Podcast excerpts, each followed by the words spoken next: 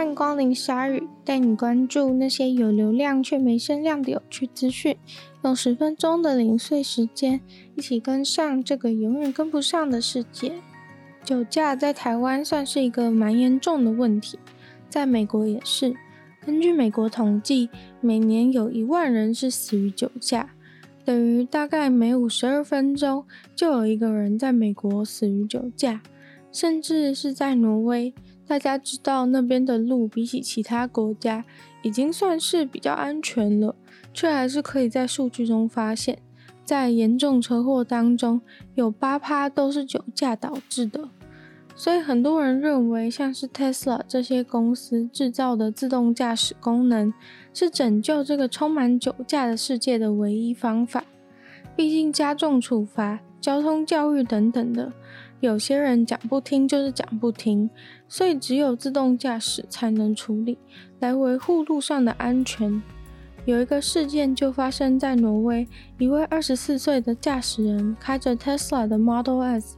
但是他其实已经完全醉倒在驾驶座上面，无意识的状态。但还好，当时他车子的自动辅助驾驶是开着的，他侦测到驾驶人根本没有回应，所以就把车子靠边停下了，所幸没有出事。而他本人事后还是否认他自己有在开车，我想他应该是已经醉到不知道发生什么事了。但是有隔壁车子的影片，完全证明了他就是在车上晕了过去，然后车子还在行驶当中。目前他的驾照已经遭到吊销。这次没出事，真的必须要感谢自动辅助驾驶及时停车。他当时还开在快车道上面，速度也不慢。如果没有被停止的话，最有可能应该就是直接自撞。但是其实路没有很宽的情况下，其他驾驶也很容易闪避不及。总之，感觉就是很不妙。虽然不可否认，自动驾驶这种机器也有可能会有出错的时候，但是不知道大家觉得到底是酒驾的人多，还是机器出错的几率高？如果是你的话，愿意相信自动驾驶来维护道路安全吗？因为欧洲严重大淹水的关系，洋芋片、薯条、烤马铃薯。或是各种马铃薯料理可能会在英国下半年整个大缺货。欧洲大陆上出乎意料、史无前例的天气状况，导致马铃薯的欠收。而且根据消息显示，这些出状况被水淹掉、冲走的马铃薯，大部分是拿来做冷冻薯条用的。对于马铃薯作为重要主食的地方而言，这不是什么轻松开玩笑的事情。冷冻薯条是非常重要的，但英国惨的不只是马铃薯缺货的问题，还得要面对各种脱欧的后果，或是他们的其他问题，像是劳工短缺、物价上涨，还要面对所谓的后疫情时代等等的。有人说，这马铃薯欠收的事情，有点是压倒了英国最后一根稻草，让整个产业经济环境陷入了近几年来最糟的状态。连马铃薯都不能吃了，基本上全球要能够从疫情中恢复，其实必须要取决于最慢打疫苗的人都把疫苗给打完，全世界才能够恢复正常。然后又发生上个月德国、比利时、荷兰的大淹水，不知道几千公顷的农地都被水淹掉，也有一百八十个人在事件中死亡。爱吃马铃薯的爱尔兰人也对欧洲马铃薯欠收的事情很紧张。他们的农人组织宣布，应该无法期待仰赖欧洲生产的马铃薯了。希望英国、爱尔兰的农场能够加强马铃薯的种植，才能够赶上需求。不然，大概是连一些餐厅都要开始改菜单了。但其实也不只是马铃薯，其他仰赖欧洲大陆进口的作物也都有点紧绷。只是马铃薯是主食，大家又特别喜爱，需求量特别大。很多人担心自己去酒吧、餐厅吃不到炸鱼和薯条的拼盘，也很多人已经担心到圣诞节，要是吃不到烤马铃薯的话，圣诞节还怎么过？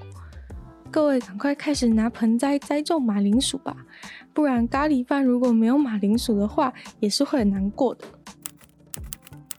继上次环境发电以后，其实还有从空气中分解出水来用的这种事，一家西班牙的公司早就发明出了一个系统，可以从空气中分离出水来，可以用来帮助那些状况不太好的地区，还有极度缺水的人们。发明这个系统的人是一位八十二岁的工程师，他说他的目的就是希望能够帮助人。他是在一九九零年西班牙大旱灾的时候发想出来的。希望可以让一些缺饮用水的难民营也有干净的水喝。于是他创了自己的公司，成功发明出这个机器，并且已经把这些机器送到纳米比亚、黎巴嫩的难民营，正在提供饮用水给当地的人。他去探查纳米比亚当地情况的时候，当地人都非常惊讶，不理解水为什么从空气中就变出来了。但这个机器的原理其实非常的简单，使用电力来冷却空气，让水汽凝结出来。虽然也有其他公司有做类似的机器，但是他们的机器都需要比较高的湿度和低的温度才能够有效运作。所以原理很简单，但是困难的是在于要怎么样有效率、稳定的输出这些水。而这位西班牙的作品，算是四十度的高温，或是十到十五帕的低湿度，也能够弄出水来。他说，他认为非常重要的就是人们真的能用，这才是一个好的机器。像非洲的气温，他们还必须要走好几公里才能去取水。他发明的东西，必然在那样的环境下也要能够使用。后来有一位住在瑞士的越南难民，觉得他这个东西非常的好，就创了一个非营利组织，帮忙将这个机器推广出去。现在提供给难民营的机器，让他们一天可以产生五百公升的水。之后他们应该也会努力募款来装太阳能板，毕竟他们的机器也需要电力支援，这样可以自给自足的话，会让整个更棒。一个英国野外保育中心被迫必须要把五只调皮的鹦鹉给隔离开来，因为他们一直对游客骂脏话。他们分别叫做 Billy、Eric、Tyson、Jade 和 Elsie，品种是非洲灰鹦鹉。